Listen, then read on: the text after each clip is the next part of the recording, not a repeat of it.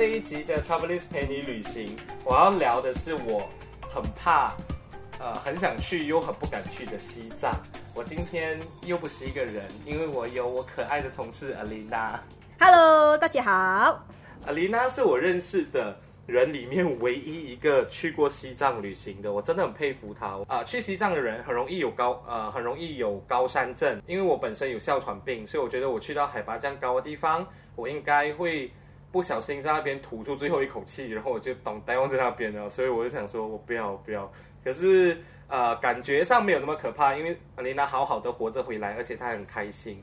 所以你要跟我们分享一下，那个时候你为什么会有冲动想要去西藏吗？呃，首先我想要讲的是，其实没有像 GS 讲的那么夸张，就是会死在西藏吧。然后那时候为什么有这个冲动想去呢？就是呃，我在那个 social media 的时候就看到一个朋友，他买了呃机票去成都，那时候好像很便宜很便宜。然后接下来他就要去西藏，然后诶，看到这个西藏。呃，就是一直都会在我的 wish list 里面挑起你的好奇心。对对对，所以我就去 Google 一下，就想说，OK，到底是怎样还是什么？西藏不是每一个人都可以去的。然后我觉得，呃，以我现在我有这个体能，我有这个体力，我也有这个经济能力，所以我一定要趁我年轻的时候，我一定要去看一下这个西藏。为什么每个人讲的这么呃夸张？然后所谓的什么是高山症这样子？可是你自己没有发生高山症吧？你都讲了，你这样 fit。哎，有有有，过后后来我有有有稍微一点点体验到了那个高山症。那个感觉是什么？就是很晕，不能呼吸，还是？我我遇到的高山症就是我的头很重很重，然后整夜不能入睡那种，其实是很痛苦的。那其实这个高山症就是对每一个人的那个反应都不一样的，有一些人会流鼻血。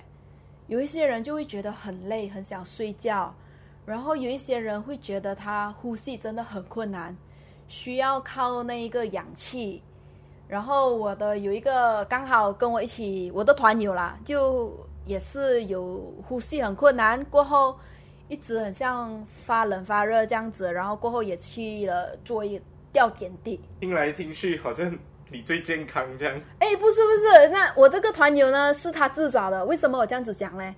其实我们去到那边的时候不鼓励洗澡，那他偏偏就去洗澡。哈，你十几天没有冲凉，哎呀，臭死你！对，我最大的记录就是三天没洗澡，哎，因为为什么？我就是想到我要去看那么美那么多的景点嘛，我就不想让自己的呃，就是搞垮啊，啊搞垮了自己这样子，对。耶，这样我还是不用去好了。耶，这么你这样没有胆呢？我本来就没有胆，不是因为我觉得说我本身身体就不是很好，所以我觉得这个会我会很想去，但是我不会这么早去，除非我像 Alina 讲的，我觉得我自己的身体状况是 OK 的。可是我知道去西藏除了高山镇，要到那个地方其实也很麻烦。一来你可以，你有钱，你又觉得你贪方便，你可以坐飞机。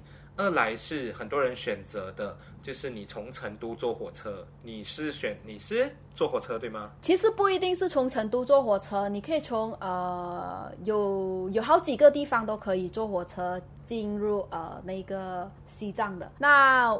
对，我就是用飞机直飞到成都，然后呃再转火车坐到，就是用三十六个小时进入西藏，三十六个小时哦。对，所以我觉得 Alina 强调三十六个小时是对的，因为一天半的时间你其实怎样度过啊？那边应该很凄惨吧？其实也还好哎，我觉得。那我就三十六个小时就会呃偶尔跟一下团友聊聊天，大家认识一下，看一下外面的风景，呃看一下书，其实时间是很快过的。讲到风景哈、哦，其实我会觉得啊、呃，坐火车去西藏的路途是可以感受到很多不一样的画面的。所以你这次三十六个小时，你看了多少的不一样的美景跟大自然？我。不知道我看了多少，但是在我印象中，我有看到绿油油的呃风景，然后就是沙漠的风景，然后啊、呃、还有雪白的那种风景，就是有下雪的那个场景。那其实整一个三十六个小时的画面都是是很特别的。用钱买不到的。对对对。然后坐了三十六个小时的火车，OK，我们到西藏了。现在，藏第一个你看见的事情是什么？我从火车出来的时候，我就会看到很多公安。西藏是一个比较敏感的地方，嗯，政治色彩比较重的地方，他们会加强防护啦，对对对，因为他们会觉得不是谁都可以进来，你进来的话，你就要守规矩，所以可能就像琳娜讲的，你一开始看到的会是公安，然后他们主要的目的也是想要 control 好去那边旅行的人，是跟。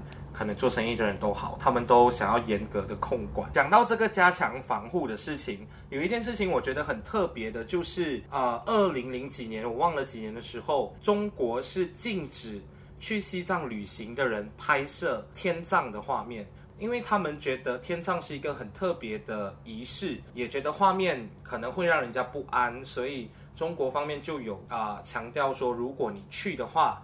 你是不能够记录任何跟天葬有关的画面。那所谓的天葬是什么？其实就是把啊、尸体啊、透过我们不太能够想象的方式去处理掉它。它的整个过程会是啊、他们会用白布包住那个尸体，然后送到天葬场。天葬场是一个露天的、跟大自然相连的地方。然后那个时候，天葬师呢就会进行一些宗教仪式。进行宗教仪式以后，他们就会烧白烟，白烟一烧，那些秃鹰就会过来靠近那个尸体，然后那个时候天葬师就会把尸体的肉跟骨分开来，就是一块一块的切开来。把肉分开以后，他们会把骨头敲碎，用石头敲碎，然后变成粉，然后再掺一些呃秃鹰可以吃的食材。过后呢，整个尸体。整个尸体的肉跟骨头就会被秃鹰吃掉，这个就是所谓的天葬。那对西藏人来说，天葬其实是一个很神圣的仪式，而且他们觉得会是一个祝福。如果你进行天葬的话，代表说离开的人可以很安乐的去到天堂，然后就回归到刚刚讲的公安很严守的问题嘛。所以这个就是。我刚好发现的哦，原来天葬是不能被记录的。然后，李，娜要分享一个很特别的，叫做水呃水葬。水葬也可以说是呃天葬的另外一种辅助的葬俗。就是西藏人呢，其实他们都是不吃鱼的。为什么呢？因为他们有水葬，所以呢，他们这个这些尸体呢，都是会被呃海底的还是河里的生物吃了。所以他们西藏人就不敢吃鱼。对对对，他们就不吃鱼，他们就认为说啊，那个鱼可能会是他们的祖先这样子。哎呀，把自己的祖先吃下去是什么感觉？可是我真的不知道，呃，西藏人是不吃鱼的，因为我一直觉得，好啦，sorry，我我的呃历史不太好，呃，西藏是中国的一部分，所以我觉得中国人好像生活离不开鱼，他们一听到好鱼，他们是抢着要的。可是反而西藏人因为文化习俗的关系不吃鱼，像你在西藏都吃什么东西？都吃肉类。鸡肉、猪肉，呃，跟他们的牛肉类这样子。这样它的料理方式是你你熟悉的吗？就是味道会很奇怪？呃，不会，他们他们的料理都是会比较偏向啊、呃、四川的。都是一种麻辣啊，偏辣偏酸重口味。对对对对，那很遗憾的这一趟呢，我没有吃到什么麻辣的食物，因为我很怕吃了然后肚子不舒服啦，不舒服呢就会找厕所，然后呢那边找厕所其实是很不方便的。我觉得找厕所不方便这件事情导致你不吃辣，好像很可惜。可是我自己经历过印度的经验过后，我觉得应该没有，就是厕哪一间厕所比印度的厕所肮脏了吧？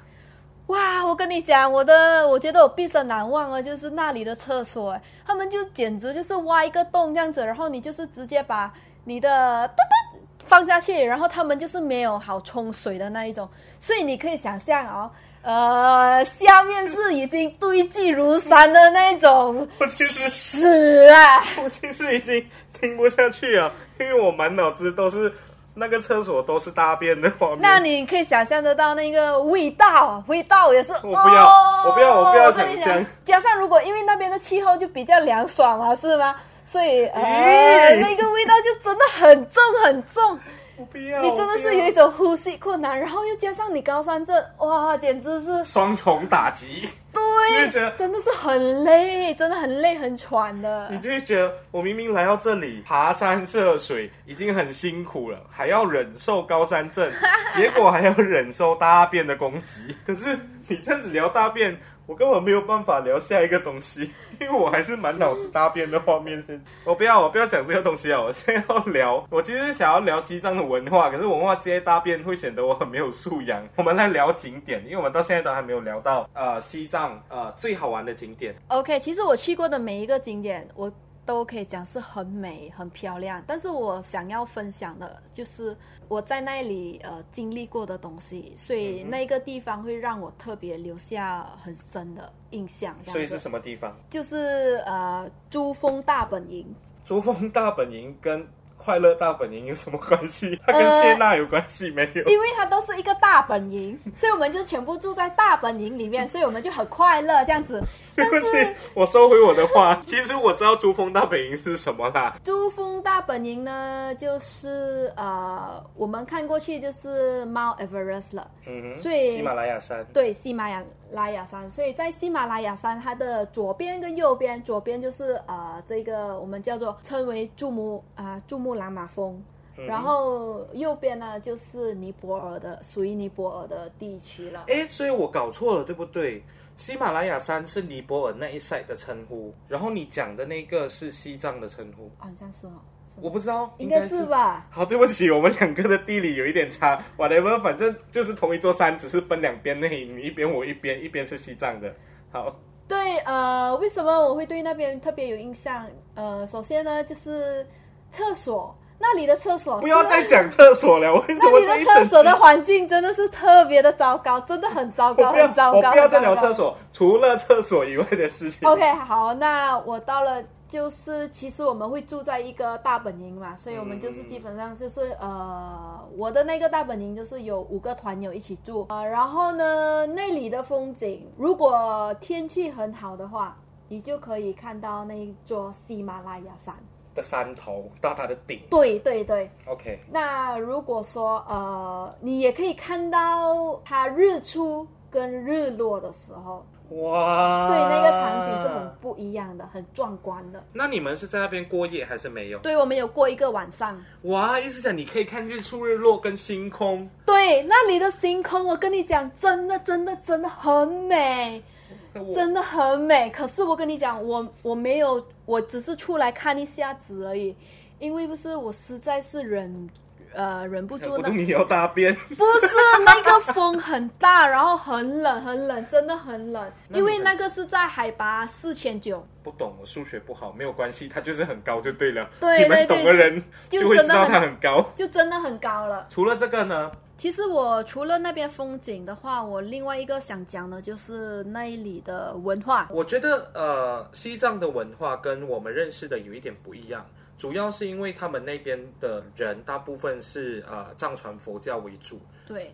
所以文化那一方面，你体会到什么？其实我去到那里的时候，我的心是莫名的平静，就很莫名其妙的，你就你就自己会觉得静下来，然后观察你周遭的每一个动静啊，这样子。然后其实我发现到他们西藏人都很诚心。你是你的诚心是指诚心对于宗教，还是对于生活，还是对于宗教？对，他们对于宗教都是，因为我记得之前看布达拉宫的故事是，是布达拉宫是西藏一个很神圣的一个，我们应该讲的是庙还是宫殿，还是我知道是达赖喇嘛住的地方。对对对，我不懂它归类为哪一种性质的建筑物，但是它是整个西藏最神圣的地方。那像阿琳娜刚刚讲说，西藏人很诚心，是因为。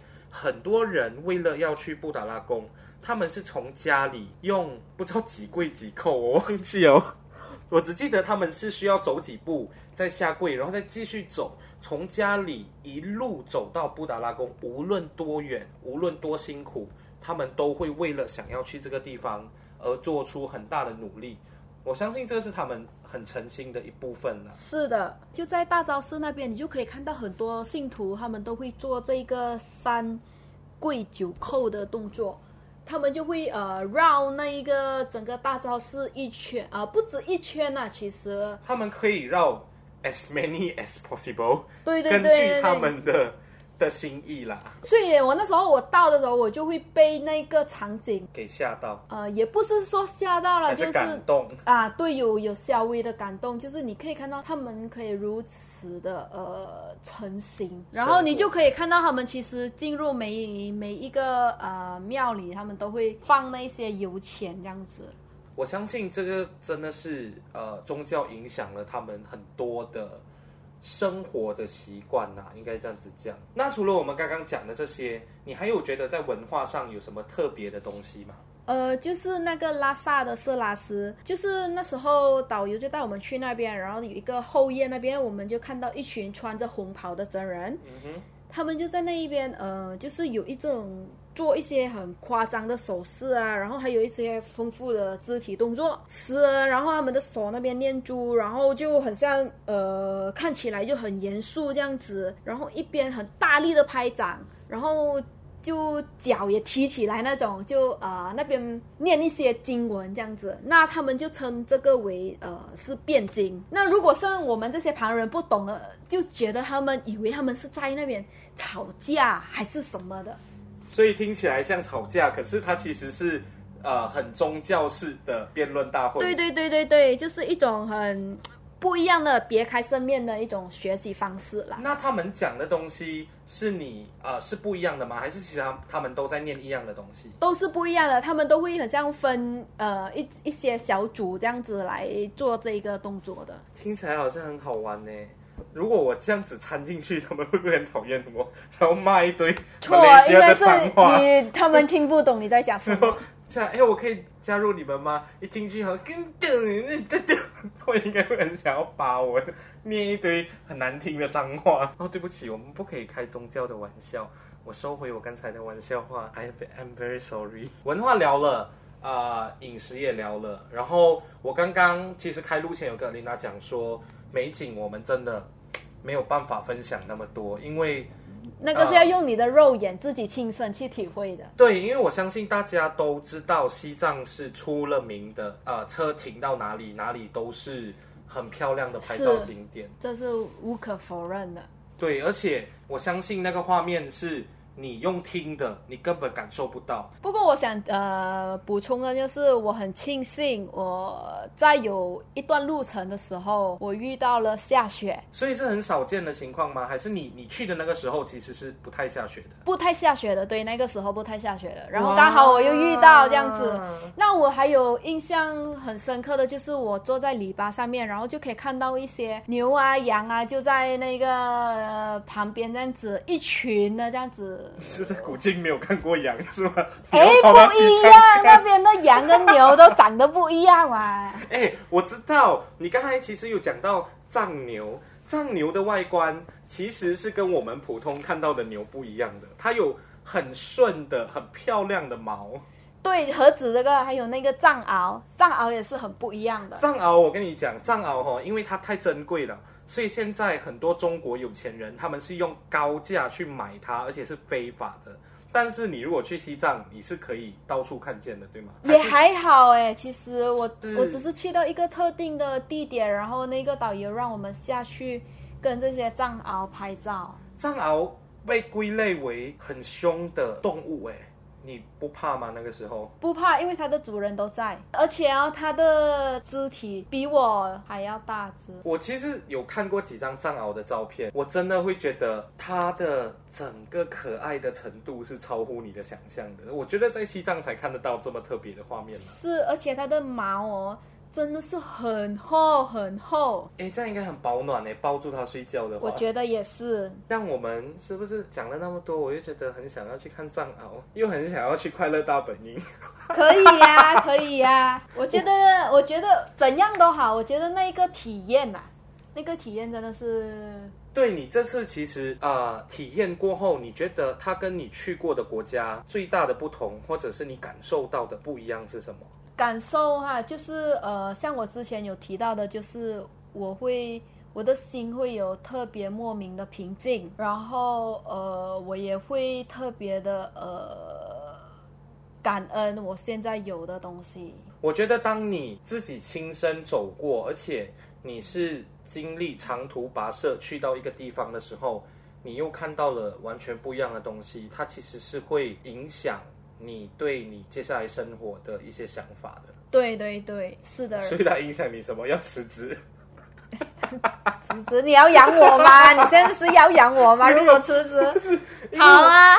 我不要，我收回我刚才讲的话。我没有养你，只是我觉得你去了一个这样特别的地方，你一定会觉得你之前的生活，你可能忽视到了什么。你突然在这一趟旅程看见跟发现。其实我觉得我回来了之后，那一段时间我会发现到自己的心是很平静、很平静的。然后因为你感受到一段很美好的旅程。对对对对对。所以你可能去了一趟回来，你自己会发现到说，哎，我好像。也找到了从旅行中找到一种动力，呃，也上了一堂宝贵的课，这样子。你会觉得你自己突破了你自己的关卡吗？对，所以你本来也是抱着不太敢去西藏的心情，只是那个时候你冲动，可以这样子讲吗？没有，因为我只是想说，因为这个景点很少人会去，所以我要跟别人，我要跟别人不一样。其实是，所以我就找你来咯。你看我就是知道你不一样，所以我就想说。西藏哦，呃，真的是很少人会敢挑战的地方，因为你选择不多，很多人都还是跟团，你也不能够随随便便进去，因为你要安排很多东西。所以当你跟团的时候，你只要存好那笔钱，然后你又想去，你几乎就可以 anytime 出发。你只要准备好你的钱跟你的心理状态，你就可以去到的地方，没有大家想象中的那么怕死。Oh, sorry，这句话是跟我讲的。哎，不过不过我去了西藏回来啊，我有一点点改变了我的想法，就是。我原本本来想要去 Mount Everest，但是我却我在珠穆朗玛峰过了一个晚上的时候，我就彻底的有一点点改变了那个想法，因为厕所环境很糟糕。